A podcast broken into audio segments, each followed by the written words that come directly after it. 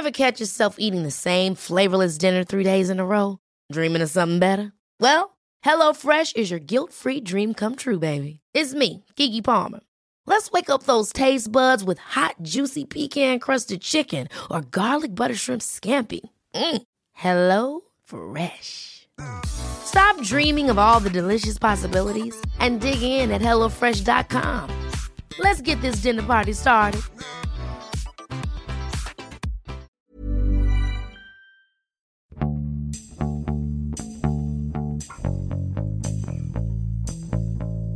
欢迎收听《艺术有毒》，我是胡胡。我是 Sammy，今天我们很高兴的欢迎一位新的嘉宾 Cindy，呃，Cindy 是旅行达人，也是我们跟我们这一期的主题很相关的。她也是曾经做过大地艺术季的义工，还有呃这个奈户内国际艺术节的义工，所以我们今天很高兴请到 Cindy。啊，大家好，我是 Cindy。那今天我们的主题其实是跟现在还在朋友圈看似啊，我跟胡胡的朋友圈很火热的这个话题相关，就是我们知道有很多朋友都趁着暑假的时间去了这个大地艺术节，叫做月后期友吧，大地艺术节。呃，所以我们今天要聊的相关的两本书。都是其实都是呼呼 推荐给我的，一本叫做《乡土再造之力：大地艺术节的十种创想》，呃，另外一本叫做《艺术唤醒乡土：从指导到濑户内国际艺术节》。那么这两本书其实都是应该算是这两个艺术节的这个负责人、总制作人和总监来呃撰写的这个呃这个书。呃，都是在国内出版的，嗯而且还对都是在买到。而且然其实主要是因为我跟三米 两个人都没有去过，实际没有去过这两个艺术节，所以呢就通对过这本书来补充一下信息。然后呢，呃，只有我们的嘉宾 Cindy 去过，所以呢中间可能会他会比较多的介绍一下他实际的感受和一些作品。对，而且，而且其实 Cindy 一直以来都是一个真的是一个旅行达人，经常从他的朋友圈还有微博看他在世界各地到处去旅行，然后看很多，可能也是，呃，工作的原因啊，或者他自己的兴趣爱好也好，他看很多关于艺术类的这种呃，就是全世界各地的项目啊，然后艺术文化、戏剧啊等等，Cindy 都还还挺有涉猎的，所以也可以正好也请到 Cindy 可以跟大家聊一聊关于这个这个大地艺术节的一些事情。大地，嗯，约后七友，其实这个名字在日本地图上是不是能够实际找得到的？它可能指代的是一个区域吧。它整个是包括在新泻县的乡下，那以十日町为中心，大概有七百六十平方公里的一个地区，其实比东京都还要大。那月后七友都是在古代的一些说法。那呃，因为策展人北川富朗呢，他本身也是新泻县出生的人，当然他不是越后汽油这个地方直接出来的人，但因为他对那边的这个土地啊都非常有感情，当地呢是被称作是雪国。因为呃，川端康成嘛，写了太有名的那个小说《雪国》，开头就是呃描述那里的隧道啊，一年大概有半年的时间都会有雪覆盖。那正是因为这样的一个天气，也导致了那边的这个稻米是非常非常的好吃，所以酿出来的这个酒也是非常的好喝。另外，因为呃自然风光比较美，所以它特有的这个里山文化也是在当地嗯。结合了非常好。那呃，大地艺术季呢，其实是从呃二零零零年算是第一届。那当然，为了这个第一届开展的话，北川坊也做了非常多的工作跟说明会，因为当地其实都是一个属于啊、比较交通很难到达，然后都是老龄化为主的一些地方。那为了让这些老人们接受做艺术节这个疯狂的概念，其实他做了非常多的功课，将近有两千多次说明会吧。那好不容易的这个第一届举办之后，其实受到了很好的反响跟成功。那就每隔三年都会有一次这个艺术节，所以也被称作是大地呃艺术季三年展。那一直到今年二零一八年为止呢，其实是到第七届了，所以它每隔三年都有在做，而且这个规模还有艺术家还有艺术作品都在不停的这个增加当中。嗯啊，濑户内，濑户内呢，其实濑户内倒是可能跟大地艺术季的这个呃形成的过程会不太一样。濑户内其实在很早的时候，可能也是在九十年代，它整个指导就已经开始有这个艺术小岛的一个规划跟设想了，包括这个服务集团也邀请了像安藤忠雄这样很厉害的一些建筑师，在那个岛上开始自己自成一派的去做很多的作品。那他其实是在呃，我记得应该是在五年前吧，才呃，因为他也服务总一郎先生也是看到了呃安这个嗯大地艺术季。的北川富朗，北川富朗先生把这个大地艺术季做得非常的成功，所以他就想邀请他来到这个濑户内海去，看看能不能把濑户内的这些艺术小岛能够连接起来。当然有另外一种说法，就是说，因为呃，其实濑户内有很多不同的小岛，是从行政区划上来说是属于不同的县，比如说是属于高松市，还是属于冈山市。那以一个这个城市的这个地方政府来说，可能很难去把几个城市的资源全部调动起来，所以他们从外面引入了一个策展人的概念。那么通过他可以把这个呃濑户内的十几座艺术小岛都可以以这样艺术节的概念。共同去推广，所以它等于是先有了指导本身非常好的一个艺术的基础，然后再引入了这个策展人，然后在各个小岛上面都去呃去做一些艺术创作。同时呢，当然呃我刚刚也忘了提了，它其实反映的也是一个跟自然很有关系的一个一个话题，就是这些岛其实很多都已经。或者是被工业化的进程给受到污染跟影响，或者是人口的流失，岛上没有人居住，只有像，嗯，大地艺术季农村这样子，就岛上都只有剩下一些老人在居住。那么希望通过这样的艺术节，能够去复兴这些小岛的活力，所以啊，这个也是逐渐在被去推广的一个理念吧。嗯，我再稍微补充一下。就是这两个艺术节呢，其实有非常深的一个关系。他们的他们其实都是北川富朗在实际的执行，应该说。然后那个濑户内呢，其实是这个服务总一郎，呃，他作为一个呃最大的一个赞助方。同时呢，他其实北川富朗和服务总一郎其实虽然艺术节都是在二十一世纪之后开始，但其实他们在上世纪的八九十年代，其实就在开始在当地做类似这样的一些活动。就比如说像服务总一郎，因为指导应该有非常多的土地，就是他们这个家族的。然后他当时就在这个岛上，呃，准备筹建美术馆，包括就是做一些旧屋改造的项目，就是把一些旧的呃民居改造成美术馆。然后呢，服务总一郎应该是在呃第三还是第四届那个大地艺术节月后期有的时候就看到了这么一种形式，他认识了北川富朗，然后他觉得大地艺术节这种形式其实完全是可以。呃，应用在那个濑户内，呃，濑户内这么一个海岛上，其实有点类似一个大海艺术节的这么一个形式，所以他邀请北川富朗参与到这个濑户内艺术节里面去。所以濑户内呢，其实今年应该是第三届，明年二零一九年应该是举办第三届。然后呢，月后七偶呢是今年就是第六届，是今年的应该是八月份开始的。然后呢，他们有一个特征，其实就是北川富朗和呃服务总一郎其实都是在。差不多五六十岁的时候开始做这个事情，然后他们其实都是，呃，一九四零年代生人，今年已经七十多岁了。然后呢，当地的这个呃月后七友和这个濑户内这些海岛上呢，呃，其实都是一些老人在居住，而且其实非常多的已经是在八十和九十岁这个年龄段，而且呢人口在呃不断的减少。所以呢，这个艺术节，而且他们有一个非常大的一个目的，其实是为了呃重振当地老人对生活的一个信心，提高老人的一个幸福感吧。所以这是这两个艺术节的一个特别之处。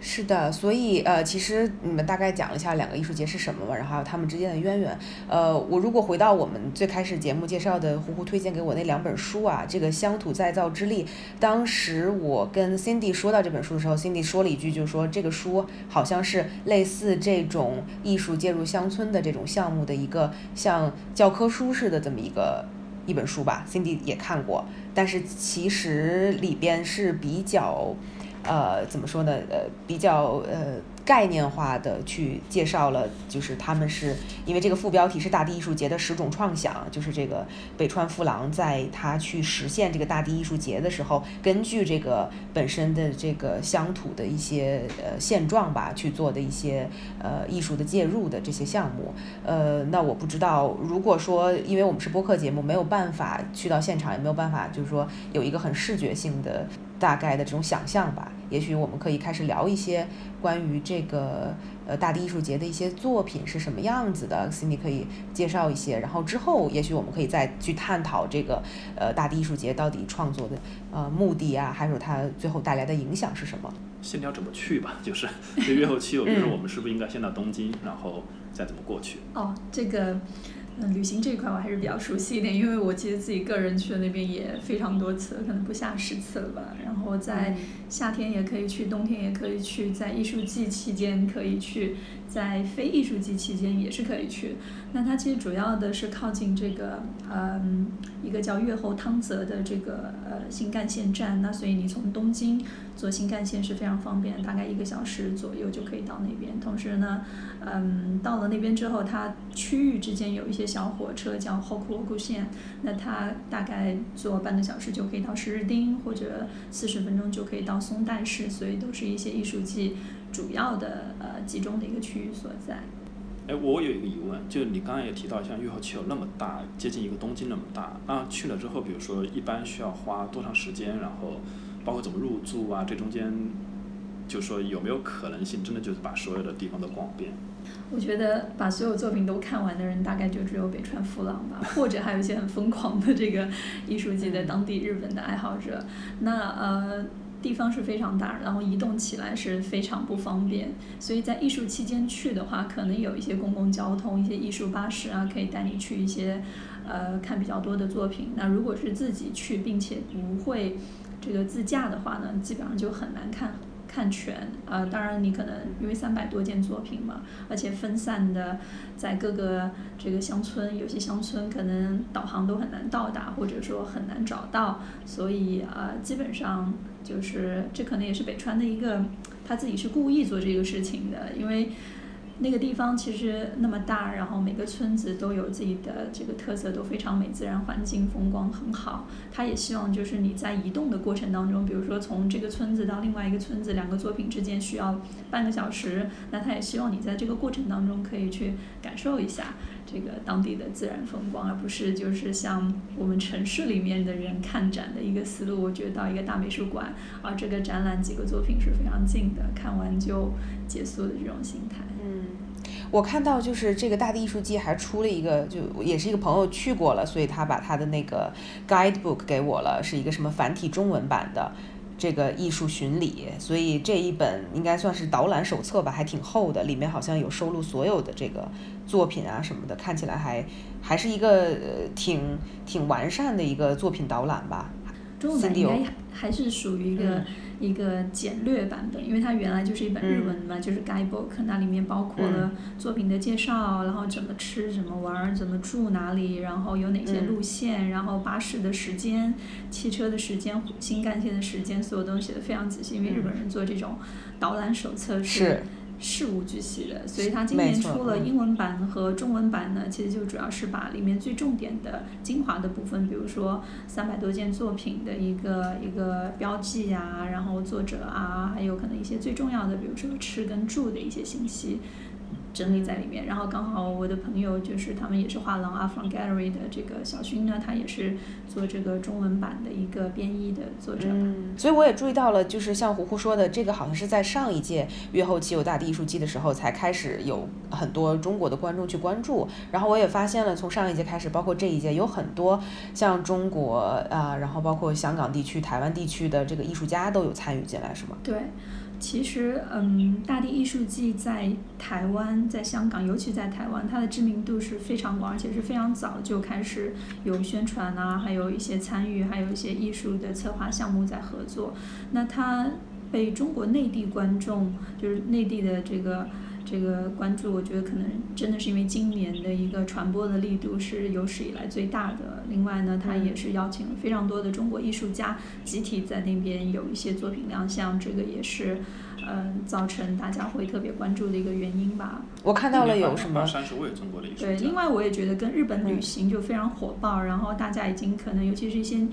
嗯，有想法年轻人已经去了过那些大主流的东京啊、大阪啊、京都这些大城市，他们现在想去日本的一些稍微小众一点但是很有特色的旅游目的地，所以和这个也会有一些相关吧。而且是不是还有一个原因，就是每次这个艺术节都是在八月份开幕，然后八月份呢，其实正好全世界的艺术圈都是在放假，所以我每次在八月份的时候看到，尤其是今年非常密集的，就是很多人都去那里了。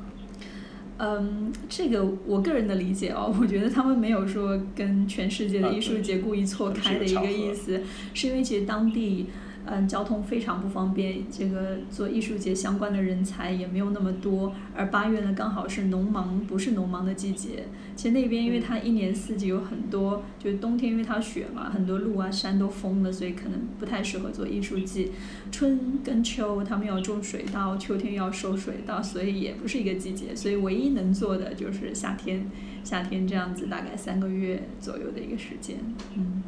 这个艺术节，然后我还看到，嗯，现场有两百多个村庄嘛，然后其实作品量非常大，对吧？就是本身就是有一部分作品它是作为永久性的创作就留在了当地，但有些作品因为它是没有办法永久保存的，然后每年可能就说每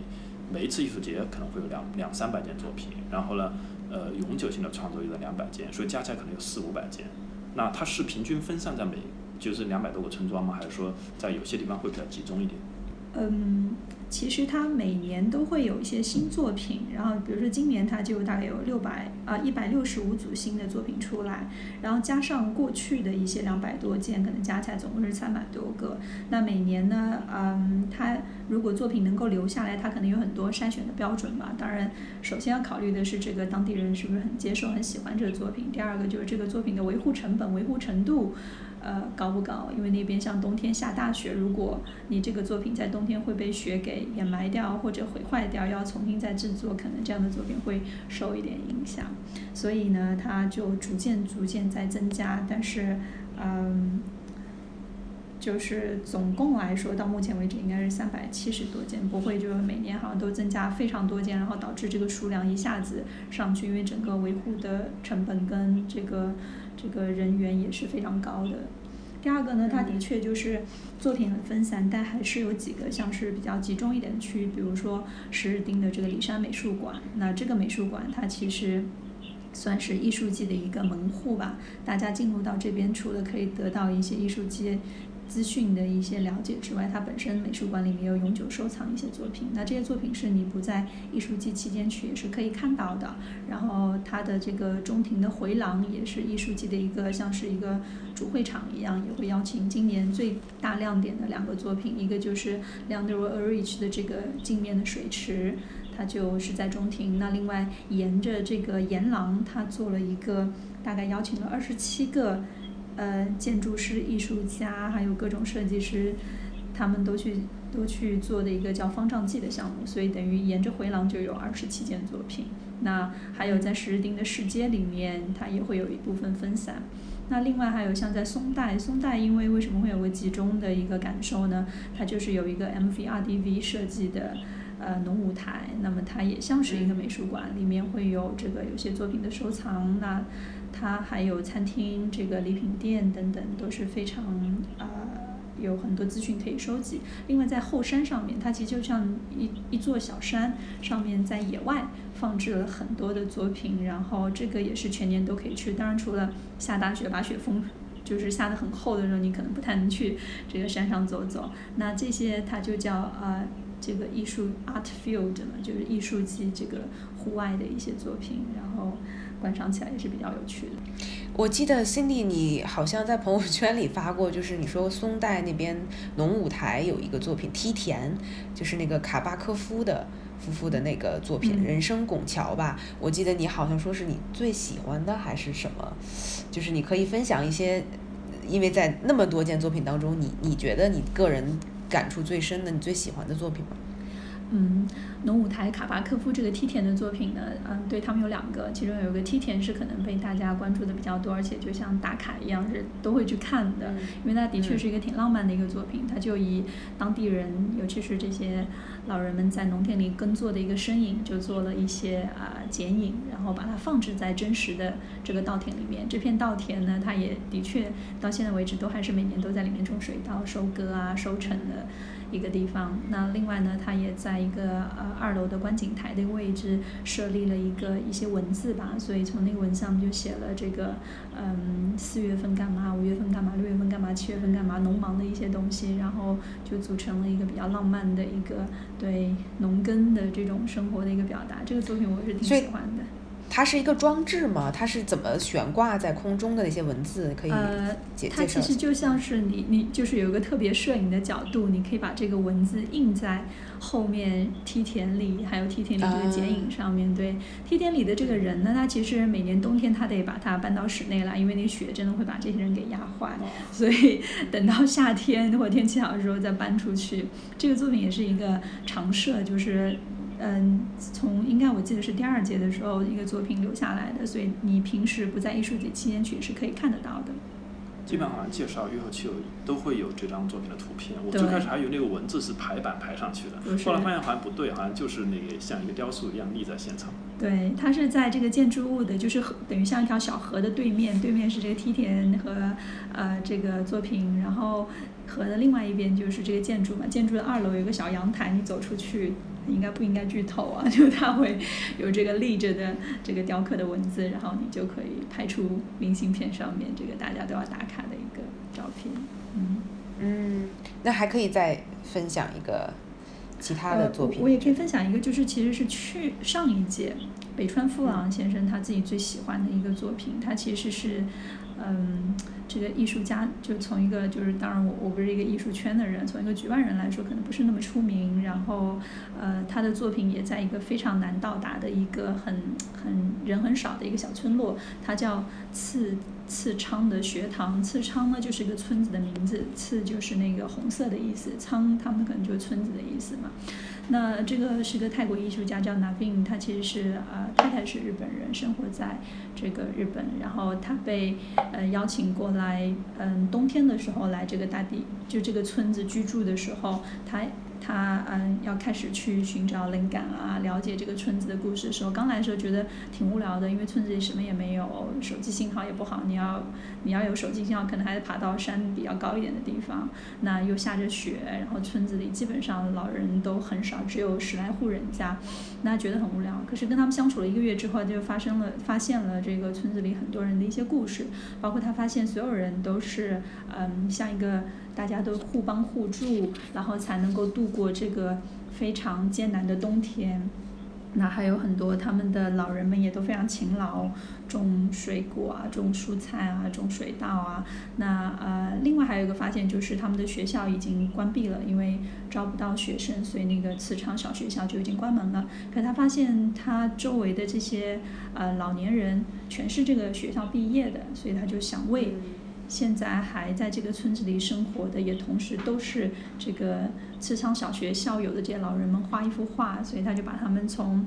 嗯，搜集了很多他们过去，呃，小时候，然后嗯，一些比如说参加运动会啊、滑雪啊或者上课啊一些一些照片找出来，然后把他们嗯。拼在一起吧，用他自己的方式，然后画了一个集体的群像。因为这个仓这个村子叫呃次昌嘛，所以他就用红色的这个卷颜料，非常看起来还是很血腥的一片 颜料，然后画了这个很有爱的整个村子里面的一些人的雕像，然后他就放在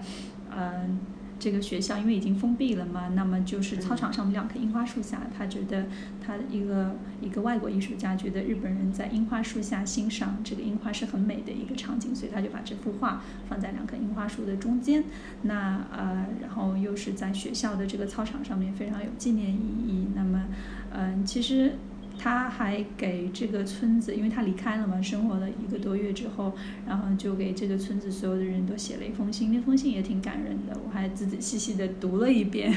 所以他整个，呃，我觉得，呃，首先他作品肯定是因为他受到了这个村子的感动才会创作出来，另外他觉得这个作品只能呈现的地点，也只能是在这个学校，对于这些人是有纪念意义的一个地方。那，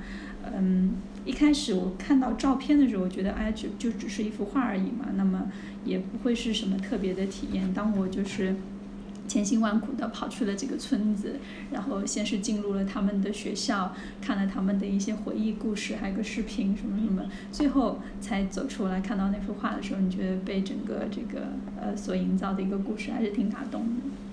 刚刚辛迪提到就是这里面很多艺术家就是不是很有名，其实我觉得这应该是北川富朗本身在选择作品的时候，他本身就是朝这个方向，就是嗯，他看中的可能更多是作品。首先呢，因为嗯，他也不可能去请那些非常大牌的艺术家。最开始，尤其是最开始的时候，经费也有限，而且呢，嗯，这个作品很多艺术家其实是生活在当地好几个月，甚至就是说有些可能在那边好几年的时间，深入的了解了当地的那个环境之后了，创作出来的独一无二的就只只是跟当地的那个环境有关的作品。可能这个作品只能放在当地，你放在一个大的美术馆或者是一个画廊里面，可能就没有意义了。而且北川富朗，其实我们前面介绍两本书里面，他有提到，他其实好像，嗯，不是特别的赞同，或者甚至有点反对这种，就是只是在一个白色的立方体，也就是我们现在主流的展现艺术作品的形式，美术馆和画廊这么一个空间里面去展示艺术品。他觉得艺术品应该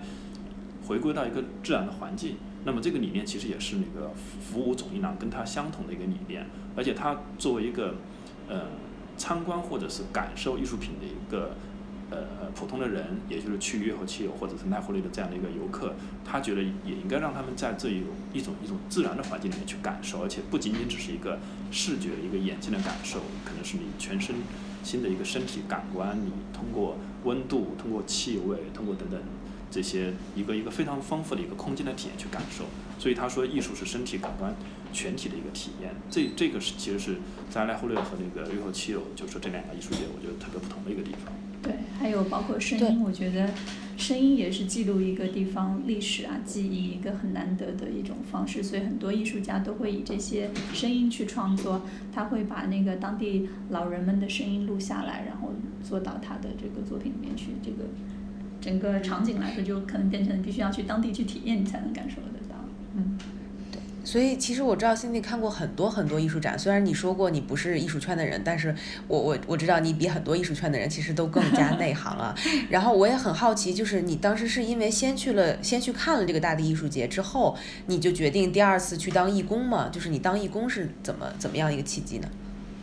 对，其实。嗯，我第一次去的时候还不是艺术季期间，只是冬天的时候去那边看雪，哇，觉得当时太美了。整个草间弥生的这个花开汽油庄只有一半是埋在雪里面的，然后就觉得这个地方特别好玩，然后也特别巧，我觉得那边倒是会真的让人有一种就是你和人跟人之间距离很近的那种感觉。我们在火车上面碰到了这个呃，就是北川富朗所在的这个画廊 Art From Gallery 的这个社长奥野女士。那因为我的朋友前一年去采访过他们这个，所以他们就当场认出来，所以我觉得这个也很神奇，因为只采访过一次，居然就在这个大老远的火车上认出来。那么就跟他聊起来了，他就说，呃呃，那个时候好像距离艺术节开幕还有半年时间，那他其实已经经常从东京往返这个地方去准备一些工作。他提到说人手非常的不足，然后很希望。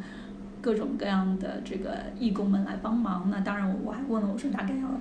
帮忙多久？当然他说这个时间是越长越好，可以实实在在的去参与到其中。那么因为这样的契机，我就跟他呃邮件沟通交流，后来我就知道了可以来。以小蛇队就义工的方式去加入到，那在为什么叫小蛇队？因为当地是山嘛，所以呃，它山里面有很多蛇，所以很可爱，就叫小蛇口海地。那么濑户内海的其实义工组织，呃，运作方式也是很类似的，因为在濑户内还有很多虾，所以他们就很亲切的说是小虾口 Abby，然后这个是口海地。嗯，听起来很接近。对，然后做义工其实是嗯。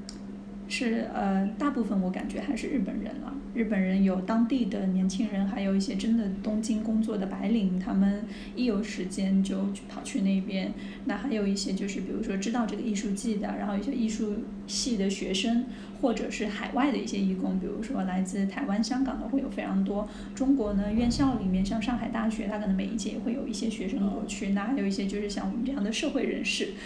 可能因为那边的风景太美丽，又想去体验一下，所以就嗯选择加入了呃小蛇队这样的一个义工组织。那嗯。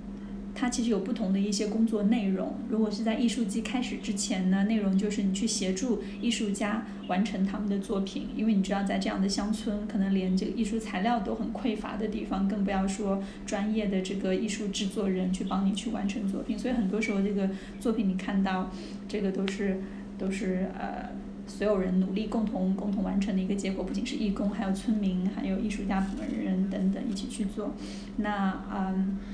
呃，等他艺术节开幕之后呢，义工的工作就变成了这个作品现场的维护。因为刚刚也提到，所有作品太分散了，所以就每个每个作品可能都需要有一个。人在面前去维护，那么有人来，他们可能给你这个护照上盖章啊，然后给你介绍一下这作品啊。有些作品可能需要开灯啊，需要放声音啊，需要做一些什么什么，所以这个都是义工们在做的一些事情。听起来要花很长时间，对吧？对对对对对。然后我觉得他们的组织特别好，可能是因为已经是运作了很多年了。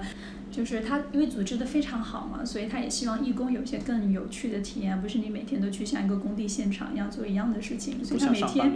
不是上班，因为他知道你义工又不拿薪水，你要自己花钱买机票，然后还要负责吃，住宿是免费，但你自己要负责吃的，所以他就希望你的体验也可以更好、更开心一点。所以你可能基本上是每天都去不同的一个艺术家的工作现场去协助他。今天你可能是帮这个艺术家涂涂油漆啊，然后明天可能是帮艺术家。这个打打钉子，做一些结构的东西，或者是帮他编织一些东西，所以都特别有意思。然后我觉得很多就是呃日本艺术家吧，他们可能也很习惯了有义工来帮他呃参与这个作品，所以他们对整个这个交流的一个过程，比如说你每天来了，他可能会先跟你介绍这个作品是什么，然后你今天的工作大概做些什么东西，会有个很清楚的交代。那另外呢，我还发现了日本人，尤其日本艺术家，真的是非常的爱干净。所以每天到的第一件事情就是打扫，就整个现场先打扫干净了，然后就开始工作。工作完，就下班之前最后一件事情也是打扫，就现场一定是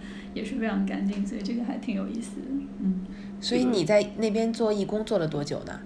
我上一届做了一个半月吧。哦，时间挺长。嗯。有多少人呢？像这种长期性的这种？长期性的可能不是很多，有一些比较。频繁的，就是每个周末，那他会有从东京过来的，这些可能是白领嘛，他星期六、星期天有两天的时间，所以他就星期五晚上来，星期六、星期天做完义工，星期天晚上再回东京，这样的人比较多。最多的时候，宿舍里面可能有六十多个人到七十多个人。当然，因为本地还有很多这个欧巴桑、欧基桑，或者有些年轻人也都还是属于义工，他们也会积极参与的。所以基本上，嗯。这个三百多到四百个作品里面，大概有可能一半左右需要这个义工去维护，还有一些，比如说在美术馆里面，他可能已经有自己的工作人员，所以不需要说这些作品需要义工一个一个去这个维护。嗯，也就是说，除了义工，其实平时都有全职的一个这样的团队在。他其实也有一个嗯，算是非盈利机构吧，就当地的一个运营的团队，叫 NPO 这样子一个组织。嗯，我是看到，因为书里面也提到嘛，就是他们平时好像。尤其是北川风朗说，就是说，呃，其实，呃，没有举办艺术节的那一千多个日夜才是更重要的。然后呢，他们为了维护这些作品的话，本身就需要大概一百个人左右的一个全职的一个工作团队来维护。然后到了艺术节的时候，再增加大概呃四五百个这样的一个小下队、小社队。对。所以我还好奇，那那么濑户内艺术节呢？你是先去的哪一边呢？是先去的大地艺术节吗？对，我觉得濑户内艺术节是自己很早就去旅行了，但是没有有一些很深的这个连接，因为大地艺术季不同嘛，因为你做过义工了，或者说你跟当地的人有熟知之后，你会有一种情感上连接，然后你会嗯讲到很多东西的时候，你就觉得哦，我知道这个故事大概是怎么怎么样。但濑户内艺术季最早的这个接触就纯粹就是一个游客旅游的心态，但是后来发现其实这个艺术季两个艺术季之间有很多。呃，类似的地方包括主策展人呐，还有可能有很很多的艺术家，尤其日本艺术家，都是两个艺术季都在。都在有作品，另外它的很多运作的体系，包括这个义工体系也是一样的。那我就去申请了这个濑户内的一个艺术季。当然，整个体验过程我没有参与到，就前面就是艺术季准备阶段的过程。我参与的是其实是它已经开展了，所以更多的是作品维护的这一个阶段。那比较好玩的是，因为这边是很多岛屿嘛，所以它其实是每天要去不同的岛去做这个作品的维护，所以嗯。包括我们住的这个宿舍是在一个庙里面，高松的这个寺庙里面，所以也有蛮多好玩的一些体验。嗯，但它的整体来说，跟它的交通啊，还有它的一些生活便利设施啊、条件啊，其实是比大地艺术家要要要丰富很多，要完善很多的。大地艺术。就是从日本。呃，高松的话，其实上海就有直飞高松这个港，它也算是一个大城市吧。包括这个城市里面还有大的商业街，有 LV 这些奢侈品牌店啊等等。嗯，然后每个岛之间它是有船，你可以坐船去跳岛。所以呃，觉我觉得我们可以聊一聊，其实这两个艺术节呢，都是一种。应该算是说依靠艺术去振兴这个乡村吧，然后尤其是在这个乡村都在呃日本这个高度老龄化的这么一个社会，人口大幅的这个减少的时候，希望给这个乡村和岛屿带来一些活力。书里有提到过一个所谓的叫做城市再生模式，因为我知道有很多中国的这个这个政府机构也好啊，或者艺术机构都去考察，然后去学习，也希望把这种模式可以带回中国。我就说想问一下 Cindy，就是作为我们唯一。一个去过，然后并且在那边生活过一段时间，做过义工的人来说，你觉得就是他书里描写的这种初衷，就是所谓的希望这个老年人能越来越有活力和为他们增加一些生机，还有让他们健康状况会更好，这种他们的初衷是否有做的做到呢？你觉得对当地的这个影响是什么呢？我觉得应该有做到吧，至少连我的 Facebook 里面都加了好几个当地老人作为这个这个 Facebook 的好友。就其实如果没有艺术节，可以想象，那他们的工作就是务农嘛，嗯，这个去田里面种田，然后冬天夏天怎么怎么样。但有了艺术节之后，虽然不是说每年都举办，但至少有一些长期的在那边，那么就意味着长期有一些。呃，人都会去艺术节前可能更忙碌一点点，包括嗯，当地有很多像这种，比如说呃，艺术作品里面的餐厅，它其实是由当地的老阿姨们去运作的，包括这些菜，它其实都是当地他们自己自己种的那些蔬菜，然后还有像呃，当地有些呃老人们，他比如说我记得很深有个作品啊，就是嗯，他其实他是在一个村子旁边，就是有一棵八百年的一个古树下面一个。我其实现在有点有点记不得那个艺术家名字，但就有点莫名其妙，就是很抽象的一个作品。那么那个其实那个村子已经没有人了，它原来只有四户人家，因为地震的时候房子倒塌，他们就搬走了。但因为这个作品是在户外，所以需要人维护。我记得我那天去这个作品做义工的时候，来的就是原来这个住在这个四户屋子里面当中的一个一个老人家。然后那个老人家我就问他，我说那你现在住哪呢？他说他搬到了这个就是附近的这个呃镇上面去。住的，就不是住在这种村子里面。然后我说：“那你喜欢住村子里呢，还是镇上？”他说：“当然在村子里面哦。”那那因为他现在其实年纪很大，但还是会开车回来在这边种田。然后他觉得有了艺术节之后，然后他在这边呃工作的时候会遇到很多来自世界各地的人，包括还有日本人。那么有很多的交流，这个比。比自己在呃，就是没有艺术节的话，可能大家都是老人之间自己的一个交流会有趣很多。那嗯，我觉得所以当地居民，嗯，所以当地居民是很很呃很主动的去参与的，是吗？很主动参与，而且很多艺术家把当地居民都做到作品里面去。有我记得有有有一对这个立武山，他其实是日本的三个大叔他们做的一个艺术团体，他们参与这艺术节已经快十年了，参与了四届吧，每届都是去同一个村子，而且那个村子又是属于非常非常交通难到达的一个地方。那他们就把这个当地老人们拍了照片做成邮票，然后我把他的画放在什么什么地方。然后呃，我我记得我去做义工的时候，那个有一个。老爷爷他就很自豪地拿出那个邮票说呢，这是上一届的，这上面这个照片是我，我们就可以感觉得到，其实他们还是蛮开心能够参与这个艺术节，虽然他们可能有时候真的不知道这个艺术家在这个做这个作品是为什么，但他们就觉得挺开心。就很多老人就说本身就扮演着一个讲解的一个作品的作品。对对对，管理维护讲解，所以都得到了这些老人们的支持。然后在做作品的时候，可能艺术家都有时候会住在这些村民家里面，因为那个村子为了移动方便，可能他们本身都是没有这个旅馆啊什么的，就住在村民家里面。然后我们去帮助的时候呢，这个老老奶奶们就不停的拿出很多好吃的饭团啊、毛豆啊、黄瓜、啊、番茄给我们吃，然后又说哇天气这么热，大家就不要去工作了，就在这边吃东西了。你就觉得那个老奶奶们。特别特别的亲切，非常开心。其实这里面也是暴露一个问题，就是说他们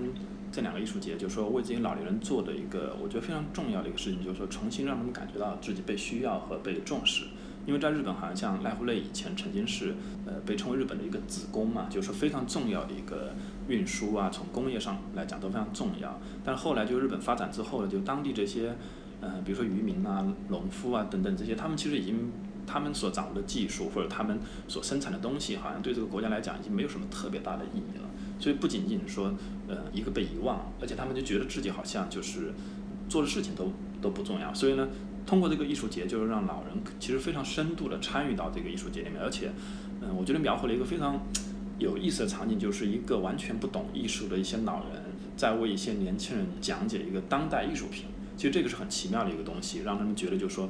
所以就说为什么前面书里面提到就是老人的笑脸，其实老人的笑脸就是在这种情况下发生了。我觉得这是这个艺术界非很美妙的一个地方。我们中间有个地方有有几个地方没有讲的，正好现在补充一下吧。就是说濑户内和那个越后妻有的一些区别，就是呃，尤其是濑户内的话，因为呃，它不仅是一个呃海岛跟大地的一个区别，而且就是濑户内其实本身，我记得好像在一些。很很多这种旅游的书啊，什么《孤独星球》里面，就是把濑户内的直岛作为一个日本必去的一个，起码是排名在前十的一个地方。而且直岛在九十年代的时候，因为有，因为那个服务总一郎就办过一些这种展览嘛，留下了一些很有名的作品，尤其是草间弥生的那个南瓜，而且不止一个南瓜，最有名的当然是码头上那个黄色的南瓜，然后成为一个标志性的景点。而且其实濑户内好像在参观人数上一直都还是比玉后妻有要多一些，就说。嗯，每像上一届的话，对，差不多总的算下来有一百万人左右，月后期有可能是五十多万人，所以几几乎是它的两倍。当然，因为濑户内是一个很大的一个范围，而且很多人去不同的岛屿，嗯，所以呢，我觉得就濑户内跟这个呃北川凤朗的这个月后期有有一个很大的区别在于，就是说呃背后的支持者服务总一郎，因为本身他是一个日本的一个非常有名的呃企业家族的一个二代。那么他们叫服务集团，也叫贝乐森集团啊。贝乐森呢是一个做儿童教育为主的这么一个，应该说世界上，呃，日本第一、世界第二的这么一个呃教育集团。所以包括就是服务总一郎这个公司或者是个人的这种排名都是非常靠前，一个在日本是排名在前五，是在全球应该是在一千名以内的这种。所以呢，他其实很早就开始收藏艺术品，而且呢，他有一个。呃，很大的一个计划就是在濑户内，也就是他的这个家乡的这个这片区域，他希望在每一个岛上建一个美术馆，然后一个美术馆里面呢只展示一个艺术家，这个其实是很独特的。所以他在九十年代应该是就开始在做这个计划，然后在濑户内艺术节开始之前，其实在直岛、丰岛、全岛等等，应该大大小小好几个岛上都已经在实施这些计划了。所以，Cindy，我不知道你去濑户内的时候有没有单独去。这些美术馆去去体验一下。嗯，有的，因为其实像直岛、丰岛，它是全年都开放的，所以即使没有这个濑户内艺术季，你都是可以去，而且体验起来非常的这个美好，因为他都请了这个已经是都是最厉害的建筑师，杰普利兹建筑师，那么安藤。先生他在这个指导这么小一个小岛上面有这么密集的，他的有大概将近十件作品。那么在全岛，那么有呃魅岛，他其实他已经感觉想把这样的小岛当做他的一个一个嗯理想。的一个地方，那么也在那个小岛上面放了非常密集的他很多的作品，而且他们可能在创作的时候都是非常这个真诚无私的去打造这个岛屿，因为它本身它的人口已经非常少了，那么不像尤其全岛不像直岛，直岛是非常出名，全世界都有名的艺术小岛，它的国际旅客非常多。那全岛其实居民只有三千人。对对，本地居民比较少，因为它其实本身这个小岛的这个范围有限，那很多人都是当天早上去。这个呃，指导旅行，然后晚上回到了这个大城市，像高松这样子，然后居住在那边，嗯，然后呃。倒是有一个呃，濑户内有一个小岛挺打动我的，它的故事也有点有点悲伤吧，因为它其实叫大岛。那它是最近上一届才被纳入到艺术季当中的一个岛，因为这个大岛呢是隔离麻风病人对，它是日本隔离麻风病的一个岛屿，所以它是一个很悲伤的故事。那日本呢，可能直到一九九三年才废除了这个隔离制度，所以才允许这个这个岛上对外开放。那它在过去的这个将近一百年的时间。就关了全日本的这个麻风病患者，而且还不允许家人上去探访，然后探访，因为他觉得这个东西会传染，所以就只有医生坐船才可以到达这个岛上面。那么岛上面的这个这个呃麻风病人可能也没有得到很好的一些医治，他们可能有些小孩被迫流产啊，然后嗯。他们的生老病死都在这个地方。那么这岛屿现在上面还住着为数不多，大概只有小几十个这个呃老人。那他们年纪已经大了，他们也不愿意再回到家乡，或者是他们家乡已经也没有亲人了，所以他们还是愿意住在这个岛上面。那这岛上现在就像一个很大的一个麻风病的疗养院一样，但是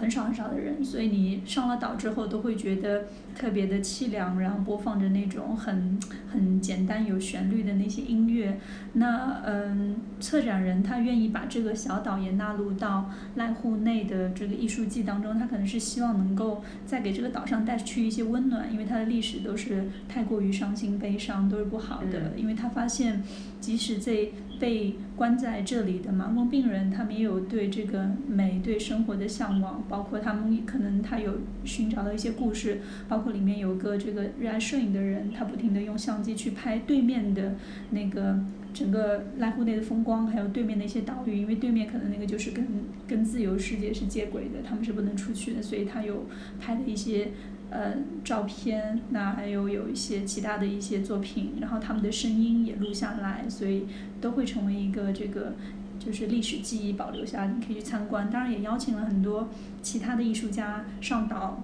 把他们那个荒废的、已经没有人居住的，比如说宿舍啊，或者是那个一些空空间区域都利用起来，做了一些比较好的作品。而且好像后来日本政府承认，就对于这种麻风病的控制是有点有错误的，对，因为它其实证明是不会被传染，所以应该是可以允许它适当的这个跟外界是接触的，所以。其实它原来是过于严厉了，就是完全就把它隔离起来。其实那个服务总一郎，我觉得其实他虽然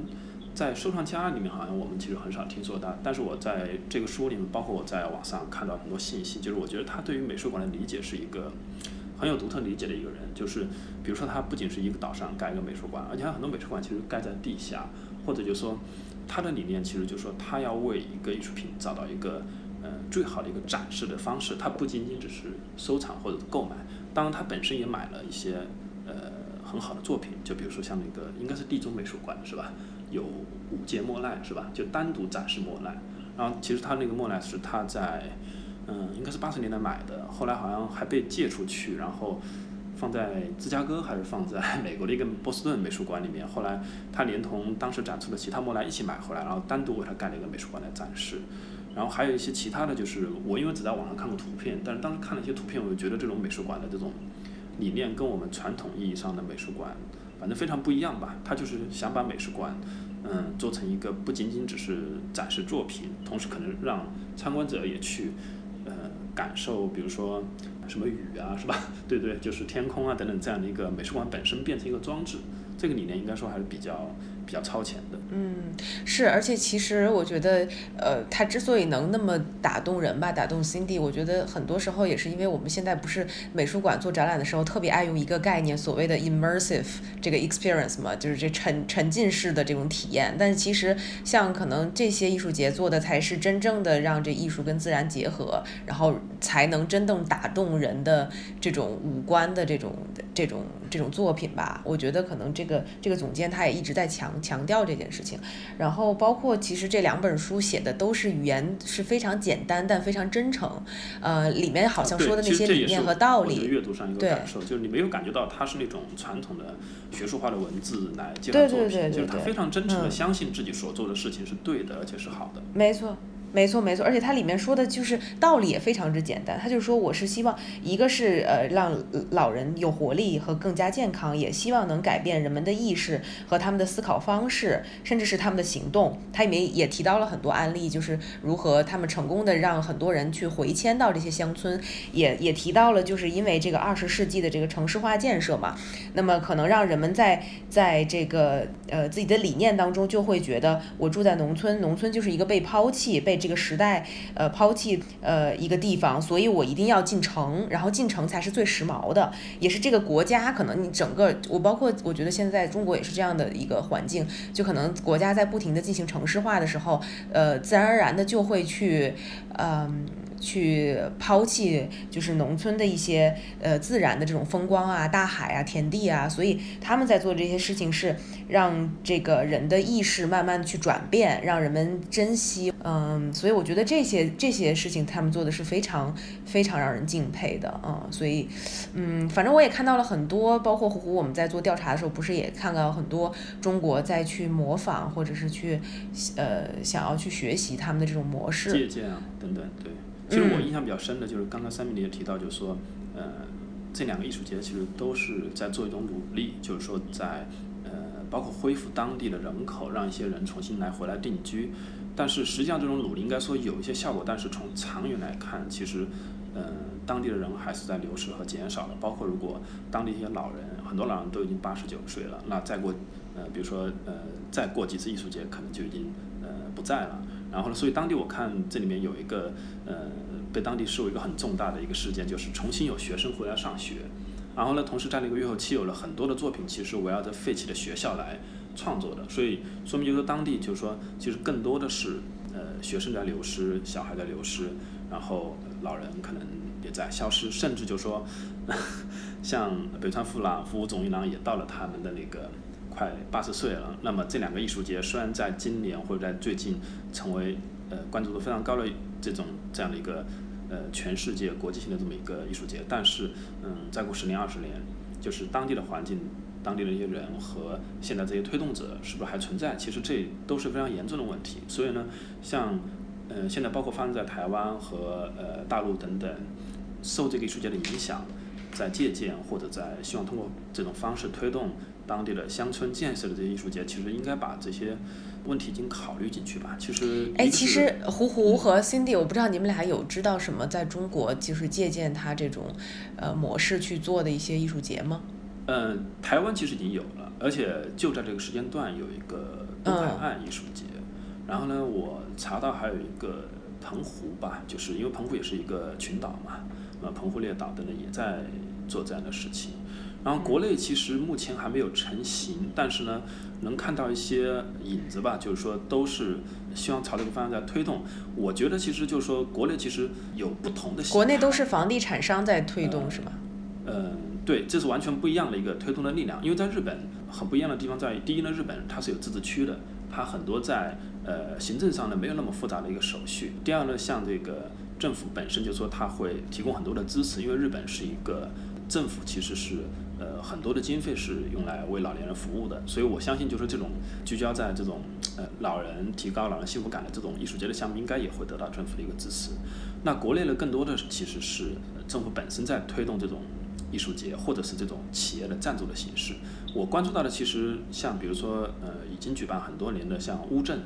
像乌镇的戏剧节，然后乌镇在两年前，二零一六年的时候也举办过这种艺术展，当时是想做成双年展。但今年本来今年的三到六月份应该是第二届的，但是已经没有声音了。而事实上，乌镇呢已经是在这种艺术界里面应该说国内做的最好的一个一个案例。嗯。那同时呢，就是我正好前前段时间我看了一个纪录片，叫《中国市长讲大同》，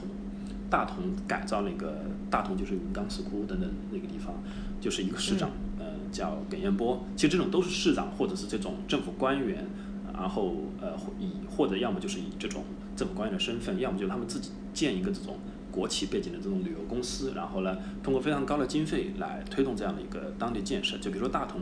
它是投入了六百个亿来改造当地的一个呃，包括拆迁呐，呃，建造古城墙等这种方式，希望把大同打造成一个重新打造成是一个文化名城。但是呢，随着这个市长的呃突然接到一个调任的通知，被调到太原去，然后这个项目就中断了。当然现在好像得到了一定的恢复。那么，同样就是我们可以看到，就是说，像在中国，你要推动一个这样的艺术节，其实是，呃，没那么简单的。那如果是企业来推动呢，其实企业一样面临着这种不确定性吧。就是说，这一届举办了，那下一届会怎么样，也不太清楚。所以说，呃，不仅是在中国，其实我不知道全世界范围内有没有这样像日本的这两个艺术节这种延续，能够一直这样延续十几年，然后还能够越做越好这样的艺术节的案例。其实我觉得在日本，嗯，大地艺术节和濑户内是比较知名度高的这种艺术节，但其实，在其他日本的其他地方也有非常非常多类似的，就是呃，同样的可能类似的操作方式，然后它的目的也不是纯粹的是为了这个有很强的商业目的去做艺术节，它也在一些可能交通啊、自然风光很美、交通很难到达一些地方，比方讲这个。嗯，就拿北川富朗他们 Art From Gallery 来说好了，他其实每年都有策划不同的艺术节。那除了这两个之外呢，他们还有奥能登艺术节，那还有北阿尔卑斯艺术节，还有呃嗯有好几个。那另外同样可能另外的策展人，他们也有做这个茨城县北艺术季，那还有像呃北海道那边有非常多。所以我觉得这个已经是他们的一个一个火花乡村的一个。很好用，或者说大家觉得这个也是很好的一个方式吧。模式是不是都类似？模式都会类似，而且也其实跟政府支持也是有关系。其实像大地艺术季，它这个新泻县的支持也是非常大，不论是资金啊，还是一些。嗯，这个交通硬件等等的一些支持、宣传方面等等都是有的，所以并不是说有政府参与这个东西就会有一个不确定性。那么可能这个也在于说，这个呃，我我觉得每次看这个艺术剧，我觉得最重要还是看它的初衷到底是什么。那如果是你怀着怀着一个以打着艺术的旗号是要做一些商业的营收的，那你肯定还是会站在一个。最终的这个利益的角度去考虑这件事情，那么这个东西可能就不太会是特别长久，因为你不太能够用一个最纯粹的这个目的去打动人，把大家都连接起来。这个北川富朗也一直说嘛，就是艺术季的成功，并不是说他一个人有有多大的这个资源能力调动了那么多的艺术家，而是说他的这个东西得到了非常非常多人的一个支持，包括这个本地的一些居民，包括很多的义工，包括很多可能甚至有些大牌艺术家也因为他这样的一些理念理想而愿意来支持他，所以这个才能够比较长期的这个做下去。我看到那个书里的统计啊，就是艺术节其实还是很花钱的。就像那个前前面几届，就十几年前最开始的时候，像一一次这个月后期有差不多要投入五到六个亿日元，就差不多三千万人民币左右。然后呢，政府会承担这里面的一半以上。然后我不知道现在好像是不是还是这样。然后呢，奈户内呢，嗯，好像是服务总银行他自己成立了一个专门的这样的一个机构来支持。这个艺术节，它的投入好像是月后期有的两倍，就更多。但是濑户内的话，因为它本身，呃，有指导啊，有一些美术馆的，有些这种旅游的一些景点，所以它本身这种旅游的收入和和包括一些这种商店呐等等这种艺术衍生的这种收入呢，就比月后期有要高一些。但但还是需要像那个服务总央他们的支持。是我看到说指导要二十五年，建立二十五年之后才实现了单一年度的收支平衡。当时我看到这个也觉得还是挺惊讶的。应该，如果中国这边的地产商也好，或者是政府也好，看到这个这个数字的话，可能就会不不太敢去做这件事情了，还是挺不容易的。哎，真的，他们可能并没有说我一定要从这个里面赚钱，反而有点像是他们去报销自己的家乡，因为北川是新泻县人，那副总样是。嗯，这个这个指导就是他们家的这个地嘛，那么他们还是有一种就是非常好的一个初心吧。我觉得并没有说你一定要从第一天就计算这个投资回报率，我大概多少年之后能够回本。那么这些东西其实是你一旦介入之后，你可能会有这个商业利益的考量是更多的。是的，好，我觉得今天其实我们时间也差不多了，呼呼。嗯，差不多了。就最后我们再花点时间聊一下这个。这个推荐一些就是相关的作品书或者是等等吧，就我还是稍微设计一下，就是说我在看了这两个艺术节之后呢，我读了一本相关的书，嗯，叫《人口创新力》。那这本书呢，其实是携程的创始人梁建章写的。那么他在前几年就非常关注这个中国的人口问题。那我们也知道，尤其是在就就在最近这段时间，呃，我们在网上也能看到非常多的信息，就是我们国家的政策从以前的一个计划生育转向支持生育。那么其实这个情况在日本。呃，比我们发生的更早。那么，在《人口创新力》这本书里面，其实提到非常多的数据。那么，日本的数据其实是，呃，很多数据我看了非常吃惊的。就比如说，他提到一个数据说，嗯，日本没有一家排在前十的高科技公司是在最近四四十年之内创立的。也就是说，最近日本呃最有名的十家高科技公司的创始人九家已经去世了，还有一个已经八十多岁了。那日本因为人口持续的生育率下滑，人口在呃下降，那么整个社会的创新和创造能力是是在呃后退的。这也是这个梁建章的一个观点，他认为就是说，呃，一个国家的一个人口一旦呃停止增长的话，其实创新就随之下滑。啊，那新弟有什么要推荐的？呃，书也好啊，或者是这些活动也好。书跟活动，那个，嗯，一时半会没有想出特别合适的契合这个主题的。没关系，没关系，因为因为我觉得其实就是胡胡推荐的这两本书，本来我不是抱着一个很有期许的这个态度去看的，但是后来因为这书很快翻完，两本书大概也就两个小时就能全部翻完，对，但是我依然觉得他的那个语言非常之简单，但是很真诚，我觉得也是可以可以去阅读的，尤其这个书可能对于很多想要去做这些。呃，尝试的机构也好啊，政府部门也好啊，都是一个挺好的、挺好的参考。嗯，对，尤其是如果去，我觉得去这两个艺术节实地旅行的话呢，其实还是需要做一点准备。那这两本书应该说是比较好的一个一个书籍。是的，是的，嗯，是的。因为因为我自己也不太特别那个，嗯，去看一些太理论学术，或者说针对某个艺术节去做很深入探讨。但是从一个体验者的角度来说，有一本书也挺有意思的，就是。嗯，这个艺术家 Marina Abramovic，因为他在大地艺术界有做过一个梦之屋嘛，其实他出版了一本书叫《梦梦的书》，就是梦之本，因为它本身这个装置就是，对它本身这个。这个装置就需要人去体验，它有设置了梦的房间，你需要睡在里面，然后把你第二天啊，第二天早上醒来，把你前一天晚上做的梦记下来。那这样呢，他他几年下来也搜集了很多个不同的人这个产生的不同的梦，所以他就把这个梦结合成了一本书出版了。那里面的故事也都挺有意思的，我觉得大家可以去看一下，对一个作品的这个了解可能也会更加深入一点。就说到他，他其实也参加了第一届的乌镇的那个艺术展。然后乌镇的那届艺术展呢，其实当时出来的时候，应该说是宣传铺天盖地的宣传。我记得当时那个我住的地方那个电梯里面都是广告，然后整个艺术家的名单非常的豪华，大概四十个艺术家全是世界上那种大牌艺术家。所以我觉得从这个角度也能看出来，就是说我们目前在举办这种艺术节的这种思路跟日本的这种。呃，比较成熟的艺术节还是有非常大的区别。那可能第一届就把钱花了因为你不要让人家觉得你是财大气粗嘛，就是有钱把他们作品带过而已，而不是这个艺术家真正自己也认可去操作的。因为我记得有一个故事，就是 Marina 她去做这个大地艺术季作品这个梦之屋的时候，她当时也跟北川富朗说，她说你不要担心钱，她说如果按照正常我是很贵你也做不起，但没关系，我们可以把作品先做起来，你就当做是这个这个借给你们怎么样也好，然后。就把这个项目开始做起来了。那感谢 Cindy，那我们今天节目就结束了，拜拜。好，拜拜。感谢收听艺术有毒播客，这是由两位艺术从业人员主持的艺术读书的跑题节目。我们的节目可以在 Artist Poison 官方网站、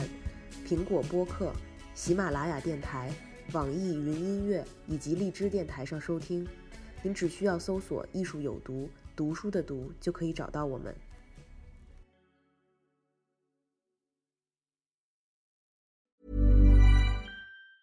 Ever catch yourself eating the same flavorless dinner three days in a row? Dreaming of something better? Well, HelloFresh is your guilt-free dream come true, baby. It's me, Kiki Palmer. Let's wake up those taste buds with hot, juicy pecan-crusted chicken or garlic butter shrimp scampi. Mm. Hello Fresh.